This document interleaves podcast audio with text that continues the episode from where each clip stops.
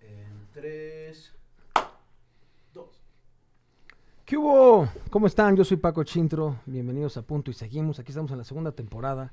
Quiero presentarles a alguien que es, que es un amigo de mi familia. Me conoce desde que estoy chiquito. No puedo decir desde qué edad porque voy a balconear su edad, pero es muy amigo de, mi- mamá, de toda mi familia, mi papá en paz descanse. Y yo creo que es de los mejores seres humanos y de los mejores actores de México. Un aplauso, por favor, Alejandro Calva. Mi queridísimo Ale. Gracias, muchas gracias, mi Paco. Sabes que te queremos mucho. ¿Cómo estás, mi Ale? Muy bien, muy bien, muy contento de estar aquí en tu programa. Muy, muy delgado. Te Sí, ves muy hombre. bien, me dio mucho gusto ahorita que te vi dije, felicidades. Estamos platicando, ¿no? Porque siempre la mecánica es que vamos por un cafecito antes, platicamos de estos temas. Y el, la primera temporada de, Punto y Seguimos nos enfocamos 100%, bueno, más bien como que el, el- el perfil del, del- del programa es a la cuestión de salud mental, ¿no? Que la salud mental es igual de importante que la salud física. ¿no? Que si te duele el pie vas a un doctor, si te duele el- la panza vas a un doctor, pero si te duele el alma, si tienes ansiedad, si tienes depresión, traumas medios complejos, ¿qué se hace? Se tiene que tomar una terapia, ¿no? Entonces, algo con lo que yo he luchado toda mi vida es la ansiedad, toda mi vida. Cuando yo estaba chiquito, yo no sabía lo que era la ansiedad. Ahorita las, las dos palabras más buscadas en Google a nivel mundial fueron ansiedad y depresión. 2021, las dos palabras más buscadas, ansiedad y depresión. Y en teoría, los celulares, cuando tú buscas algo en tu celular, es algo 100% privado. Tú no le dices a tu pareja, oye, voy a buscar. No, imagínate qué mal te sientes que dices, puta, ¿qué es esta chingadera? Ansiedad, ¿no? O depresión, a ver si no me está pasando. Entonces, yo, yo tengo déficit de atención, cabrón, para leer me Ujú. cuesta un huevo porque me concentrarme. Y lo único que leo son de cosas de ansiedad y depresión. Entonces me dicen, ¿qué es la ansiedad? Es cuando la mente viaja más rápido que la vida, ¿no? ¿Qué es la ansiedad? Es exceso de futuro. Estás pensando en mamadas, ¿no? Todo lo que... Y en sí, las cosas que te pasan, como tal, no te generan ansiedad. Te genera ansiedad de lo que tú piensas a raíz de las cosas que te pasan, ¿no? Y la depresión es totalmente al revés. O sea, la depresión es. La ansiedad es exceso de futuro y la depresión es exceso de pasado. Entonces, el ser humano se la pasa ayer, mañana. Ayer, mañana. Ayer, mañana. ¿Qué te dicen? Vivir el hoy, el aquí y el ahora. Entonces, te agradezco que hayas venido aquí, mi queridísimo Ale. No, al contrario, a mí me encanta, me apasionan en general las personalidades, las conductas humanas me parecen apasionantes, pues por eso me dedico a esto, ¿no? A hacer personajes, a, a crear, a, imaginar, a, a- descubrir qué hay dentro de su mente, ¿no? Entonces, este, ahorita que decías eh, esto de la ansiedad y cómo la describes y todo, hay un tiktokero, no sé si lo has visto, es además cantante y compositor que se llama Alan Sutton y las criaturitas de la ansiedad. Este tiene, tiene un, un, pues eso, su, su TikTok y hace canciones, hace canciones que le piden y eso es, es argentino el chavo. Y tiene una canción que dice, no, tengo hambre, tengo ansiedad, El, eh, tanta gente aquí reunida me dan ganas de fumar y empieza toda la historia. Entonces, de pronto, a mí, ese primer no tengo hambre, tengo ansiedad, me retumbó hasta el centro de mi ser porque es un mantra que me tengo que decir después de las Todos 4 de la días. tarde, porque este, yo, yo empiezo con ansiedad. A- A partir de las 4, después de comer, empiezo y mi manera de traducir la ansiedad, entonces ya modifiqué esa canción y entonces dice, no, tengo hambre, tengo ansiedad, el estrés y la fatiga me dan ganas de tragar, todo se me antoja, todo quiero masticar, con muchísimos pasteles el vacío quiero llenar. ¿Me entiendes? Es como lo que me va pasando, cabrón. Tengo ganas de tragarme el mundo entero porque tengo como un vacío por un estrés que tengo. Tú sabes que nuestro trabajo es terrible, cabrón, es tremendo. Te, te pagan por esperar, no por actuar. Entonces tú estás en el camper esperando, vestido, maquillado, no te puedes acostar y tirarte ni ver una película porque estás concentrado en lo que vas a decir, en cómo vas a entrar, tienes que estar dispuesto emocionalmente, estás esperando. Y no se puede hacer otra cosa que esperar, ¿no? Entonces, de pronto, pues, al principio no hay bronca, pero conforme van pasando las horas, puta, te Sí, empiezas y lo a que pidas de comer te traen. Y entonces, exacto. Bueno, la idea es esa, el catering está a tu disposición, que se te antoja y pues empiezas a pedir y empiezas a pedir y no paras, ¿no? Entonces, mi estado emocional casi siempre se refleja en, en los kilos que peso, ¿no? Normalmente, ¿no? Si me ves bastante repuestito, es que he tenido periodos de depresión o de ansiedad o de estrés fuertes, ¿no? Si he tenido, por el contrario, momentos de estar aquí y ahora, ¿no? Que a mí el teatro, por ejemplo, es, es la única manera que me permite estar en tiempo presente, porque tú no puedes actuar en tiempo futuro ni en tiempo pasado, necesitas estar con el otro y escucharlo. Y es la primera clase de actuación. Necesitas estar ahí y verlo a los ojos y tener el oído grande para ver qué te va a decir en el momento en que te lo dice, para reaccionar a eso que te está diciendo. Es lo primero que te enseñan cuando aprendes a actuar. Entonces, pues no puedo estar actuando todo el tiempo. A veces tengo que estar esperando para actuar. Entonces es cuando me voy al futuro, cuando me regreso al Sí, pasado y cuando empiezo a pensar, ay, ¿por qué estoy haciendo esto? ¿Qué ta, ta, ta? Y empiezas a pensar y la cabeza te da mil vueltas, ¿no? Está grueso. ¿Cuánto, ¿Cuánto es lo máximo que has llegado a pesar? 136 que me haya, que haya visto la báscula. ¿no? 136. Porque después ya hay veces que decía yo, "Puta, no me voy a pesar porque está... Ahora, estaba chavo. Conforme voy eh, teniendo más años, el asunto del sobrepeso se va poniendo más complicado para ti. Empiezas a dolerte las rodillas, las tengo hechas pedazos. El porque corazón es una bomba el corazón, todo empieza a, a- a funcionar, pues digamos, le- ya le metiste como sobrecarga, ya tiene como sobrevida, la fecha de caducidad empieza como a bajar, ¿no? Entonces, pues ya mis rodillas, por ejemplo, yo hice acrobacia Sí, porque me hacía teatro y entonces me aventaba y era muy impresionante ver a un güey de ciento y tantos kilos volar por los aires. El problema es que a mis rodillas no les parecía lo mismo, ¿no? Sí, de entonces, entonces mis rodillas primero, pues uno se siente superhéroe. No, no tiene problemas, no te duele nada, caes y no te pasa nada. Pero esas rodillas después de un rato se empiezan a joder y ahorita pues ya tengo las rodillas bastante lastimadas. Ya no hago acrobacia, afortunadamente ya puedo vivir de otras cosas, pero pues sí está cabrón, ¿no? Realmente no me cuidé y ahora tengo que cuidarme más y tengo que estar en un peso aceptable para que mis rodillas puedan seguir funcionando y yo pueda seguir caminando, porque si no, pues ya me va a tocar hacer puro papel de discapacitado, cabrón, ¿me entiendes? Claro. Está ¿Cu- cabrón. ¿Cuánto pesas ahorita? Ahorita estoy como sobre los 100, 102, 103, Sí, por ahí ando, ¿no? Mido 1.90, pero yo creo que yo también estoy más chaparrito, cabrón, porque Te vas pues, encogiendo. te vas encogiendo, cabrón. Uno ¿no? noventa, pues estás casi al tiro. Sí, porque cuando tienes problemas de ansiedad, ¿no? Yo, yo mi principal pedo fueron pues, las sustancias que te dilatan la pupila Sí, sí. y el alcohol, ¿no? Sí. Eh, yo tengo una de, tengo muchos amigos cercanos que tienen broncas con, con sobrepeso y lo que ellos me platican es yo, yo como por ansiedad, no como por hambre, ¿no? Pero algo es. como estás comiendo totalmente para llenar cierto hueco, ¿no? Que nadie te entiende, eh, por más que comas, no te llenas. Porque estás comiendo por ansiedad, no estás comiendo por, por hambre. No, No, de hecho, ¿sabes? Hay, hay unos semáforos que no te avisan. El, el- el semáforo de, de la saciedad, por ejemplo, se desconecta cuando estás con ansiedad. No es que ya te sientas satisfecho. No estás conectado con, o sea, no estás comiendo. En realidad estás llenando vacíos. Entonces no hay, no hay una conexión directa con, "Mm, qué rico todo, muchas gracias, ya no, ¿no? No hay nada así. Es un, ah, ah, y no se me quita, ah, y no se me quita, ¿no? Y eso lo pudiste haber aprendido cuando eras bebé y tu mamá no tenía ni idea de qué te estaba pasando y por qué estabas llorando y te metía la teta y te daba y tú chupabas porque creías que así se... Y ahí es- empezó la primera conexión con el, no es, que, no es que tenga hambre, pero mi mamá no sabe qué tengo y yo no estoy sabiendo tampoco cómo expresarle porque pues, no puedo ni hablar, güey. Entonces, pues esto es lo que me va a tranquilizar, meterme algo a la boca y masticarlo, ¿no? Llámese este, unos gancitos pingüinos o, o- o también puede ser una sustancia que te dilate la pupila, cabrón, ¿no? Sí, sí, sí. Qué complicado.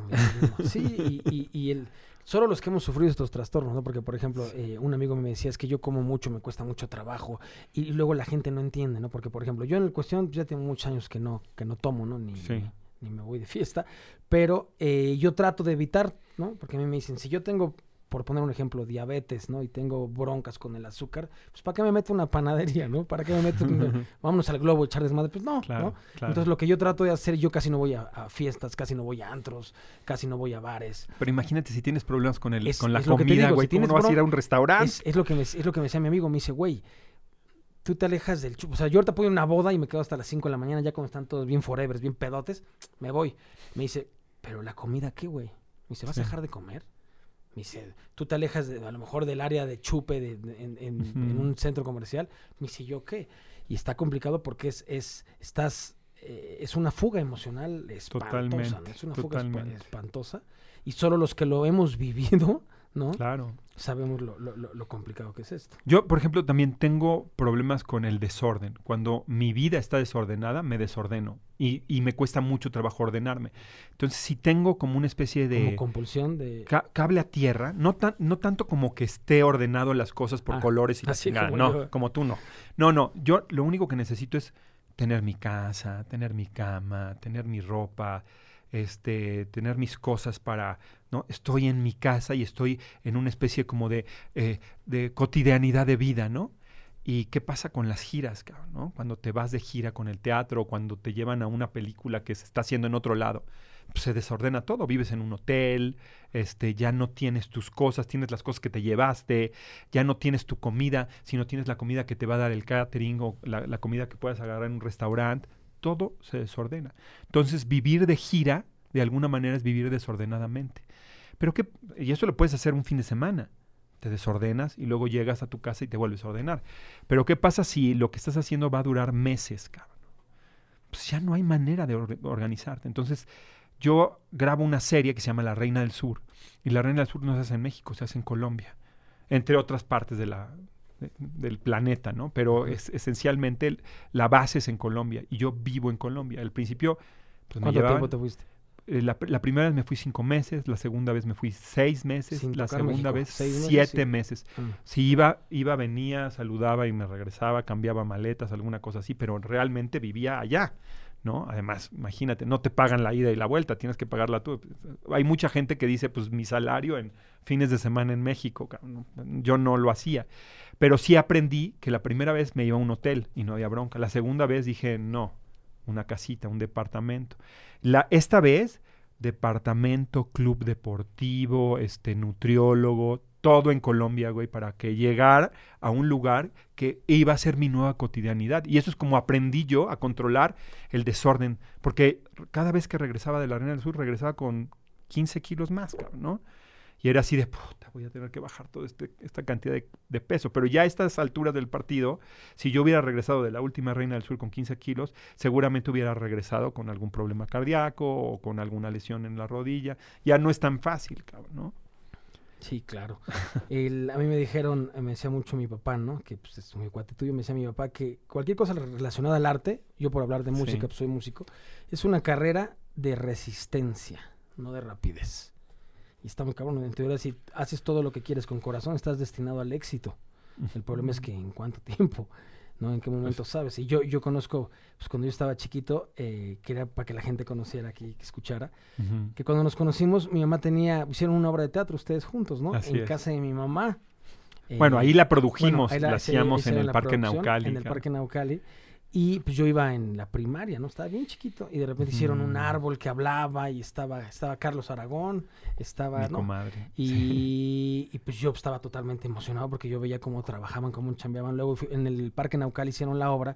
Mi mamá estaba con ustedes y mi hermana y yo éramos sus fans número uno, ¿verdad? Sí. ¿Ese qué año fue con el...? 91, 92, 91? sí. Imagínate, yo tenía menos de 10 años, increíble. Sí, no, hace un chingo. Oye, Miale, yo te quería hacer una pregunta. Mira, yo, como la viví yo en la cuestión de, de, de la música, ¿no? Sí. Que toqué en escenarios como muy grandes. En el momento que tocas está increíble, ¿no? Porque, pues, Ujú. es una hora y media en Vive Latino, Coachella o conciertos grandes. Pero en el momento que llegas al hotel, Ujú. a mí me pasaba, te da como un down impresionante, ¿no? Porque es Ujú. como fotos, ay, ay, la música.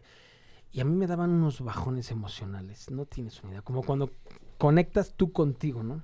Que no te puedes fugar, que dicen que los momentos cuando tú conectas contigo es bañándote antes de dormir, manejando, cuando no tienes distractores.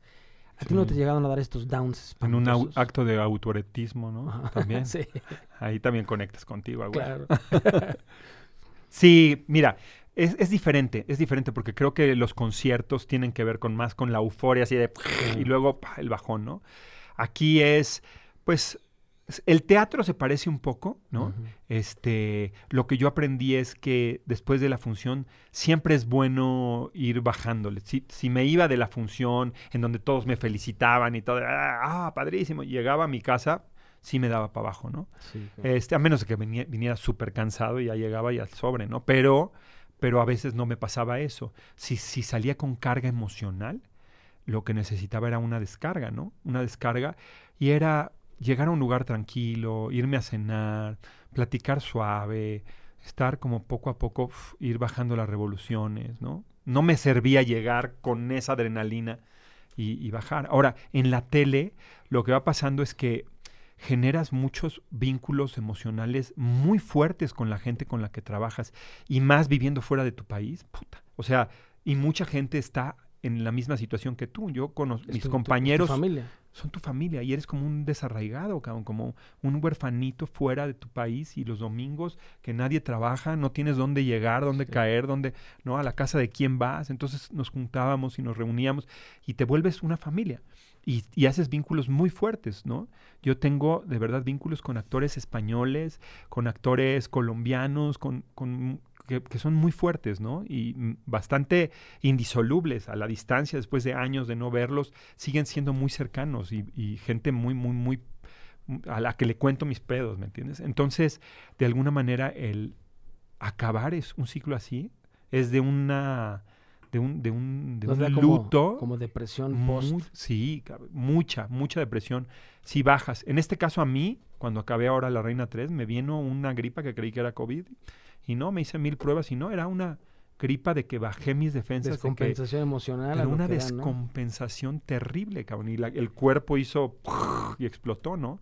Tuve que desmontar un depa de seis meses, venirme otra vez a mi país, llegar como a reencontrarme con los míos, a volver a, a generar mi cotidianidad. Muy cabrón. Sí es muy difícil este trabajo, ser saltimbanqui. Yo, yo antes soñaba de niño con, con meterme a un circo y ir con mis cajas rodantes a todos lados, cabrón, ¿no? Y yo digo, puta, debe ser complicadísimo esa vida errante, ¿no? No, no la sabemos. O sea, bueno, ahora con esta sociedad moderna no la sabemos este, manejar, ¿no? Necesitamos, o algunos necesitamos esto, aunque esencialmente somos cazadores recolectores, ¿no? No, no tendríamos por qué estar en una sociedad así, pero bueno, es como nos educaron viviendo en esta sociedad. Y eso es algo de también, no sé si has hablado en este programa de neuronormatividad. Nunca. No. Bueno, creo que eso es como con lo primero que tendríamos que platicar, o es algo que a mí me parece que es muy, muy importante, porque es de donde vienen todos los problemas graves, ¿no? Este, la, la sensación de, de que todos tenemos las mismas capacidades, porque así nos enseñan en la escuela, ¿no? Nos enseñan matemáticas y todos tienen que aprender y, y el que no sabe es burro y el que sí sabe, ¿no? Y cuando Es de pronto es brillante, cuando de pronto está absolutamente comprobado, o sea, la educación está como atrasada 50 años, ¿no? Se está comprobado que hay gente que sirve para esto y que tiene muchas más capacidades y hay gente que no tiene esas capacidades. Y eso no quiere decir que sea bruto, no, no quiere decir que sea tonto, Sí, quiere claro. decir que tiene otras capacidades y que estas capacidades no las va a desarrollar y no va a desarrollar su potencial y que posiblemente en su futuro nunca más va a volver a, a- a tocar las matemáticas, como nosotros los actores, solamente cuando sepamos, cua- con que sepamos sumar para saber cuándo nos van a, Es- es cuánto como nos van si a me- pagar, güey, metieras ¿no? a actuar a huevo a alguien que no tiene ni idea. ¿no? Y Exacto. va a vivir totalmente frustrado, pero es otra área en la que él le cuesta trabajo. Bueno, lo mismo sucede con nuestra mente. Lo mismo sucede con nuestras capacidades cerebrales. Lo mismo sucede con, con- con nuestras emociones y todo esto que nosotros creemos que es lo normal, es lo que, ahora han dicho lo que nos han normal. dicho que es lo normal, que nosotros tenemos que ser personas formales, que tenemos que vivir en una sociedad chida, que tenemos que comportarnos de cierta manera, nos, nos normativizan nuestra manera de, de- de vivir emocionalmente en esta sociedad, ¿no? Entonces, la gente que tiene una neurología típica, que son neurotípicos, pues no tienen pedos. Viven, se acomodan, no tienen broncas, tienen sus objetivos fijados. Pero la mayoría de la gente somos neurodivergentes. No tenemos la capacidad de ser aceptados en una sociedad como esta. Y no reconocemos que esta divergencia en, nuestro neuro- en- nuestra neuropatía está bien, está chida, porque hay un movimiento que, que lo empezaron los autistas. La gente autista dice, yo no quiero que alguien me cure, porque además la- la- el, el autismo no es curable, es Tratable. o mo- transitable, pero ellos dicen, yo no quiero sentir que soy tratable o que soy transitable, yo quiero entender Ser que- comprendido. y que, y que haya más autistas en este mundo y que digan, ah, este güey es autista, como este güey sabe esquiar, o este güey es actor, o, ¿no? Es, o sea, todas las, las capacidades que tenemos, porque dentro del autismo, por ejemplo, está el síndrome de Asperger, no sé si has oído hablar Sí, de sí, él.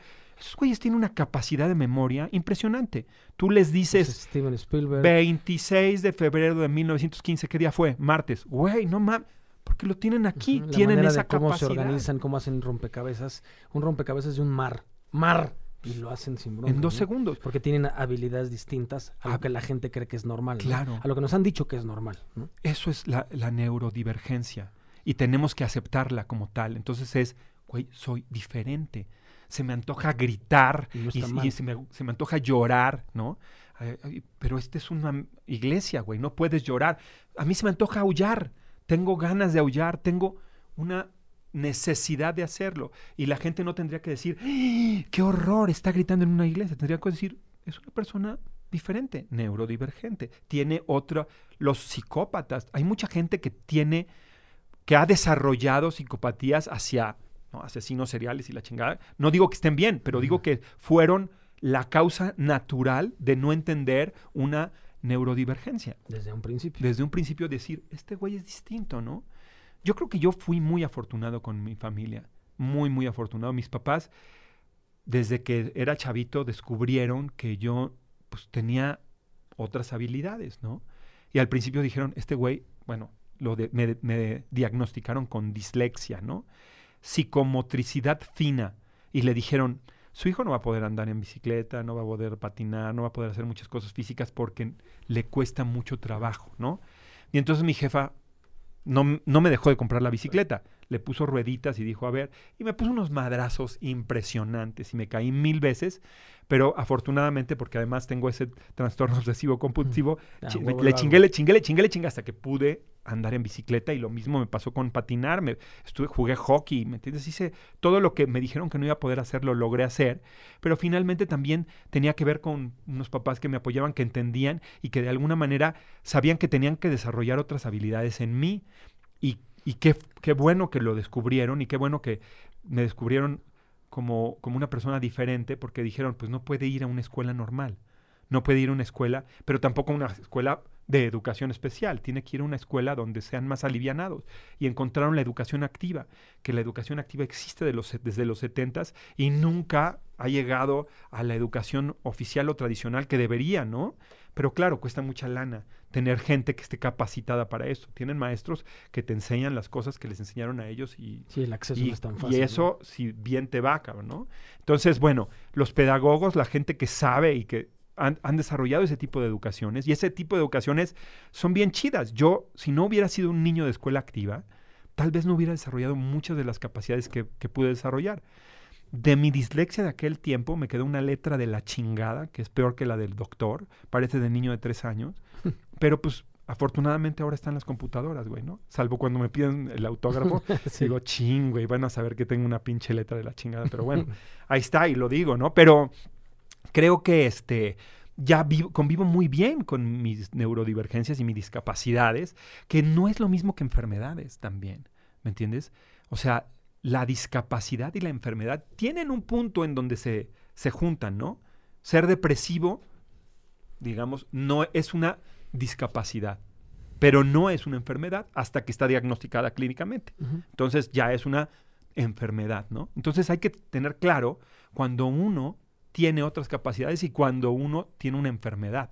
Entonces lo primero es decir, pues la ansiedad no es que sea una enfermedad, es que es algo que es distinto y que tengo que controlar y que tengo que aceptar primero para vivir con eso, ¿no? Tienes que O sea, reconocerlo, aceptarlo, tienes- tratarlo y sobrellevarlo, ¿no? Exacto. Me dicen, si te cura la ansiedad, no sé si se cure, pero puedes vivir a toda madre.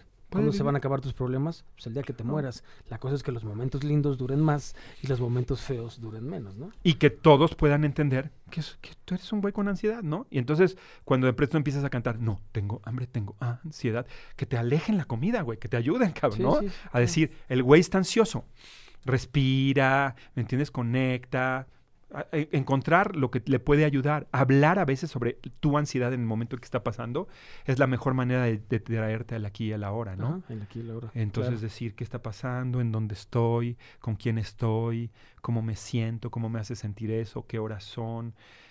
Todo eso te empiezas a, a Sí, relajarte y a conciencia respirar. plena, venirte aquí. Conciencia, exacto, generar conciencia. Y eso es bueno, pero puta, para que yo hubiera entendido eso, pasaron muchos años, ¿no? Muchas lesiones en las rodillas, muchos, este, ¿cómo se llama? Indigestiones, porque eso, hasta que vomitas puedes parar, güey, ¿no? Hasta que el cuerpo dice ya no más, Sí. ¿no? ¿Sabes qué está? ahor- Ahorita me dejaste pensando, Ale, porque cuando yo estaba chiquito yo tengo déficit de atención de una manera impresionante, ¿no? ¿Sabes que ya no se llama déficit de atención? ¿No? ¿Cómo se llama? Se llama CC, eh, es, es eh, con CCE, me parece que es CC CCE, que es, eh, es como un tipo diferente de conocimiento, un tipo sinérgico, exacto, eh, condición sinérgica del, del- del entendimiento, algo así. Exacto, en donde dice, él aprende a través de la velocidad. Sí. ¿Me entiendes? Aprende esto, esto, esto, y esto, y esto, y esto, y esto, y esto. Porque para que de alguna manera se pueda neurodiversificar tu idea de, güey, así aprendo. Yo aprendo en chinga, cabrón. Y no puedo estar mucho tiempo aquí porque necesito estar acá No y acá y acá y acá y acá. sí. Y no me puedo dejar de mover. Y está chido, güey. Tengo que aprender a vivir con alguien que es diferente a mí. Yo puedo estar tranquilo y respirando.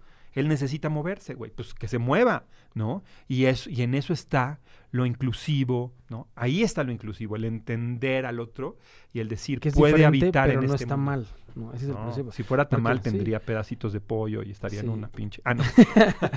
Lo que pasa es que yo cuando estaba, cuando estaba chavito, pues que me dicen, este güey tiene déficit de atención, ¿no? Y aparte es hiperactivo. En la escuela me costaba un trabajo. No te puedo explicar. Yo decía, soy tonto, güey. O sea, en verdad soy tonto. Y de repente decían una fecha y yo repetí una fecha con horario, con... Me acordaba hasta en qué parte de la página estaba. Bueno. Pero yo decía, pero otras cosas me costaban mucho trabajo. Entonces, la bronca es que vives con una cierta frustración Sí. constante de decir, tú no puedes, güey. Tú no puedes, tú no puedes, tú no puedes. Y pues la gente, y de repente, como tú dices, ¿no? Las etiquetas. Este brother saca 10 y a lo mejor es. Tú, tú eres, tienes muchísimas más habilidades que él en otras cosas, Claro. pero en esto no. Entonces te ponen la etiqueta, te pones tú tu propia etiqueta de algo pa' pura madre, güey, no. Entonces yo toda mi vida, mis boletas eran la tabla del 5, güey. Toda mi vida reprobé todo lo reprobé, era un desmadre. En los deportes me iba muy bien hasta que encontré la música. Claro. Encontré la música, empecé a tocar y dije, mira, no soy tan güey en los negocios, en relaciones públicas, en ver. Y tengo otras personas que para la escuela son totalmente genios y ahorita ya que tenemos treinta y tantos, vamos para los cuarenta, económicamente hasta les va mal porque se enfocaron en algo, ¿no? Pero lo que dices tú es muy cierto, ¿no? Es no poner las etiquetas, sino decir, tú estás mal, somos diferentes, ¿no? La cosa es cómo poder coexistir entre todos, ¿no? No, sobre todo eso, el decir, esto está bien y no es lo que mis papás querían y no es lo que la sociedad esperaba de mí, pero esto es lo que yo espero de mí y yo voy a desarrollar los potenciales que he descubierto en mí también, ¿me entiendes? O sea, mi papá es doctor y mi abuelo fue doctor y yo tengo que ser doctor, pero yo me pongo a vomitar con la sangre. Güey, no vas a ser doctor. Entiende qué es lo que necesitas hacer y, y- y fluye con eso, cabrón. De pronto, Y a lo mejor tú querías ser futbolista y te meten a ser doctor. A huevo. y luego repites el patrón y cuando está tu hijo, él quiere ser doctor y lo metes a ser futbolista. ¿no? A huevo, y para que se empiezas a hacer, Ah, sí. y porque es que yo no pude, a lo mejor el niño te dice, no papá, yo sí quiero ser Claro, doctor, y claro, empieza a hacer un claro. círculo vicioso espantoso, ¿no? Es, eso creo que es lo más importante de esta nueva sociedad que estamos viviendo, en donde hay un pedo de inclusión y de decir, esto está bien, es- cuál es nuestra relación con el entorno que tenemos. Empatía, Pensar, ¿no? exacto, pensar que de pronto, eh, por ejemplo, hablando de cosas muy esenciales, güey, pienso que eh, si nosotros entendemos que todo lo que vivimos está en la imaginación de todos, o sea, las leyes de la naturaleza no aplican para una sociedad. ¿Entiendes? Nosotros tendríamos que ser animales que estuviéramos cazando, que estaría- estaríamos haciendo otras cosas. Y jugando, tendríamos que estar jugando como juegan los gatitos, que son juegos violentos para desarrollar sus capacidades, ¿no? Pero no juegan fútbol. Es más, el fútbol no existe en, en las leyes naturales, ¿no? Tenemos la habilidad de patear y la habilidad de meter gol y todo, pero esas, digo, de, de correr, pero todas las reglas que aprendimos son reglas imaginadas, ¿no? Y, y eso es algo que nosotros de pronto creemos que somos muy objetivos cuando decimos, es que esto es lo que está bien. Esto es lo que, no, esto es lo que te enseñaron que está bien. Lo que te dijeron que está bien, Lo que te que tú se las dijeron. compraste. Pero, ¿qué es lo que está bien esencialmente? Güey, que comamos, que, que, que, que, que durmamos, que cuando están resueltas nuestras necesidades básicas, estamos funcionando como seres humanos. Todo lo demás está en nuestra cabeza.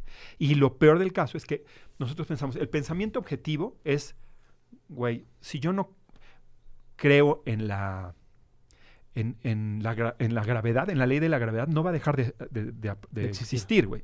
Nos vamos a seguir cayendo, se van a seguir cayendo las cosas, aunque tú no creas, así va a pasar. Eso es una ley natural objetiva.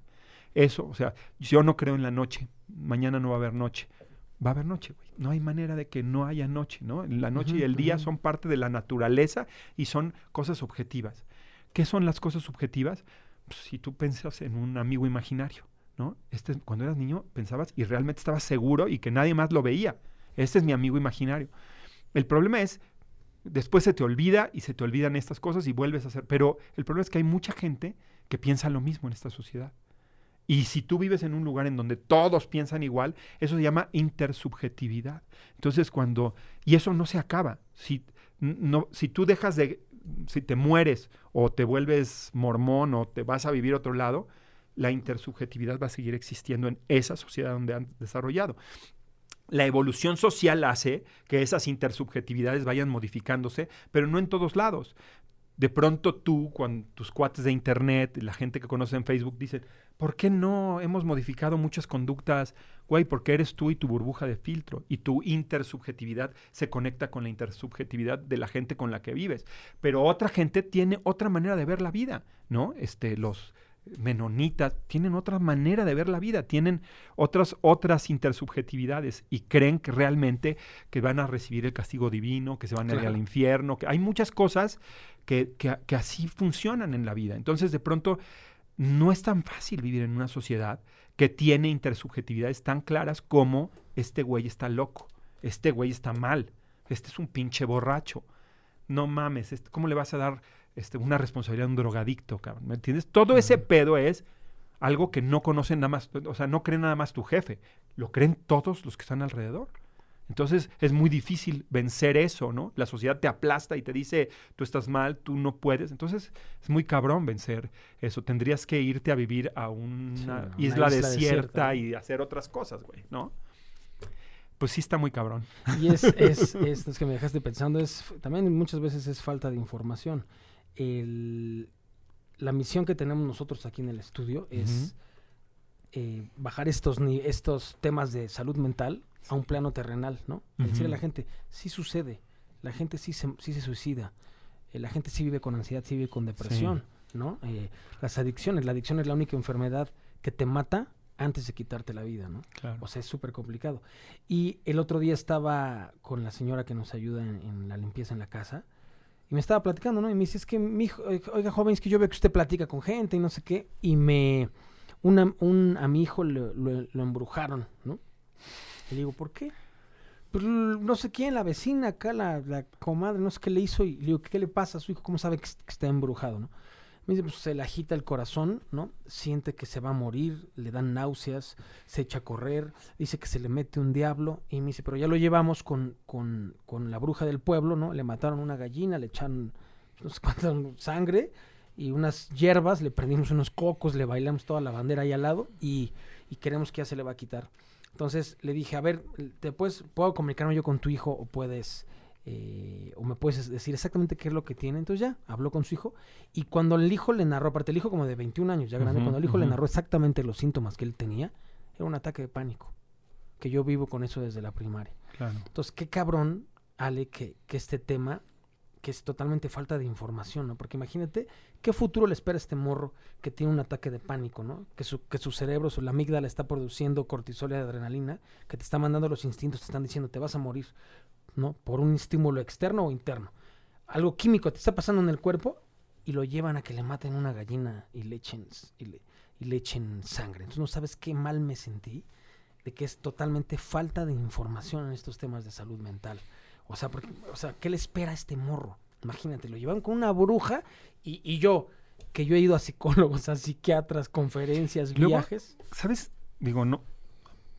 Es controversial lo que voy a decir, pero muchas veces ese morro se va a componer antes que tú con clonazepam, cabrón, ¿me entiendes? Porque de pronto, de alguna manera, la vibra de su comunidad Él busca un mecanismo de defensa para salir adelante. sí, porque finalmente, dentro de esta neurodiversidad, tú no sabes qué conecta con qué y qué conocimientos. Tú, tú conoces la gente que se cura con placebos, Sí, sí, claro. ¿no? Que es un pedo. Y baja de peso con o, eh, placebos o- y... ¿No? Hay muchas cosas que haces tú, la- el poder sobrehumano que te da un- una descarga de adrenalina. Güey, puedes, puedes levantar un coche si te sientes en peligro. Y de pronto, de alguna manera, si tú crees que el curandero es el pinche médico más chingón del mundo y te va a sacar al diablo, te lo saca, güey, ¿no? De pronto es, es complicado. Desde luego, las realidades son, son muy dramáticas y de alguna manera nosotros a veces no las comprendemos. Es más, creo que muchas veces sufrimos más que la persona porque nosotros tenemos el conocimiento y él no. ¿entiendes? Porque nosotros tenemos otra manera de vivir y otra manera de, de solucionar nuestros problemas. Y él no, él tiene esa, esa única manera. Nunca ha conocido un médico, nunca ha conocido un psiquiatra, un Como- como psicólogo, dicen, ¿no? ignorancia es igual a felicidad, ¿no? Pues sí, Muchos entonces de alguna manera nosotros estamos más preocupados por él. Y hablando de eso, también pienso que la, la- el suicidio, de alguna manera, hay veces que puede ser prevenido, pero hay otras veces, y eso es algo que es muy complicado, puede ser entendido. ¿Me entiendes? Eh, hay, hay un tema ahora que, que hablamos mucho de, eh, eh, de, de- de di- diversidad y de inclusión sexual, por ejemplo, ¿no? Que habla de una psicopatología, de una cosa que tienes en la cabeza que tiene que ver con algo de ti no está bien y no lo quieres en tu cuerpo. Eso se llama disforia. Y eso se traduce en disforia de género, ¿no? Yo no quiero un pene, quiero una vagina. Yo soy una mujer en el cuerpo de un hombre, quiero cambiar mi, mi sexualidad, quiero cambiar mi Disform- disforia. disforia. Se llama la, la disforia. Entonces, de pronto, de alguna manera es, digo, hay disforias de todo tipo, no solo genital, no solo sexual.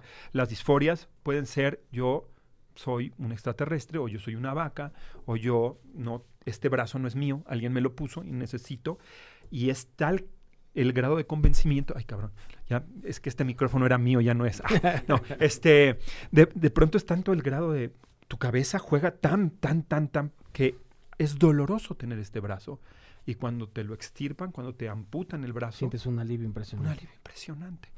¿Me entiendes? Este, si tú tienes una disforia clarísima genital, necesitas un pene o una vagina. Y, y eso te hace que te, que te rela- relajes, ¿no? Si lo ¿No tienes podrá haber un momento que te arrepientas? Pues yo hice te- una obra que, se un- llama Que te dé un bajón y digas, puta, sí prefería tener... Si está diagnosticada la disforia, no te da un bajón. Ah, Pero vivir con una disforia incurable, es decir, que, que un procedimiento qui- quirúrgico no va a sanar tu disforia, o sea, como por ejemplo soy extraterrestre y necesito vivir en Marte, ¿cómo, cómo solucionas eso? no se puede. ¿no? No se puede, ¿no? O quiero dar leche como vaca, pues no, es muy difícil tal vez encontrar la manera de que puedas dar, ¿no? O que, eh, y eso es de un dolor, de un dolor físico, de un dolor emocional tal, No, y de una soledad. Y de una ¿Quién te va soledad. a entender eso? en donde la verdad es que también se vale no querer seguir jugando al juego de la vida, ¿no? También. Hay un caso muy sonado en Bélgica de un de una persona con disforia que ella que, que, bueno eh, nació como mujer y creyó que volviéndose hombre iba a solucionar su disforia de género y cuando se vio se vio como un Frankenstein no tenía cicatrices tenía un pene que no le parecía que fuera un pene y tenía una depresión profunda y un dolor profundo y convenció a las autoridades que era candidato Eutanasia. a la eutanasia.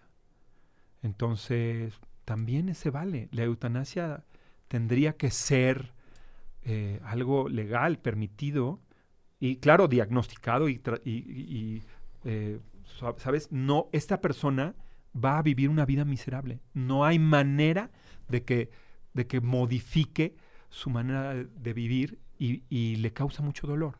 y la mejor manera de solucionar su dolor es ayudándola a morir, ¿no?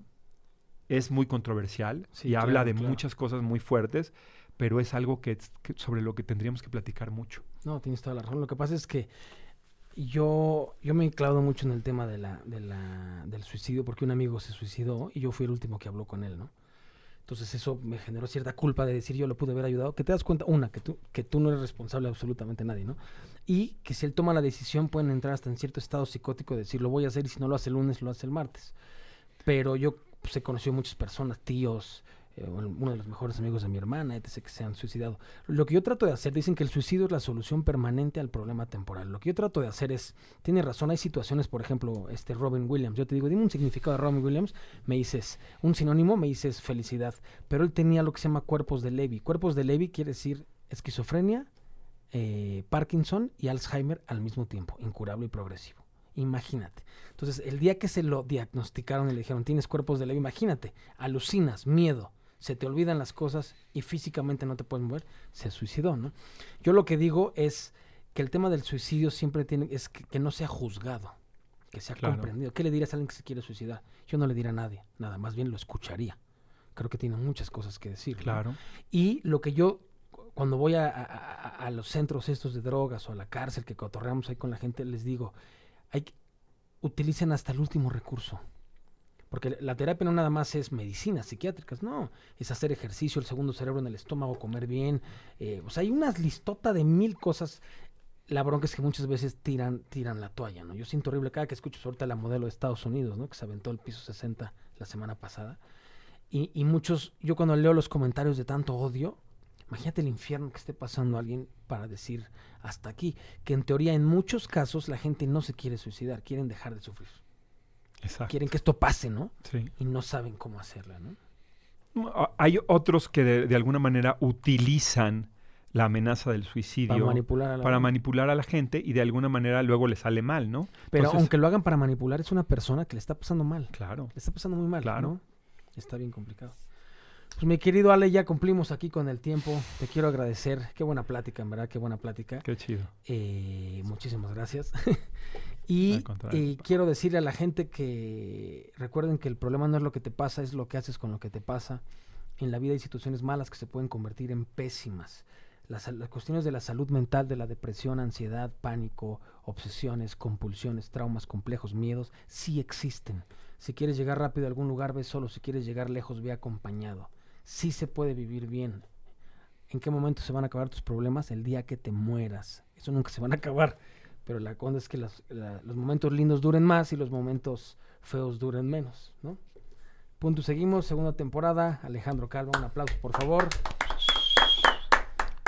Muchas gracias. Qué chido. Corte. No, no se muevan, chicos. Regálenme Qué bien, estuvo poca.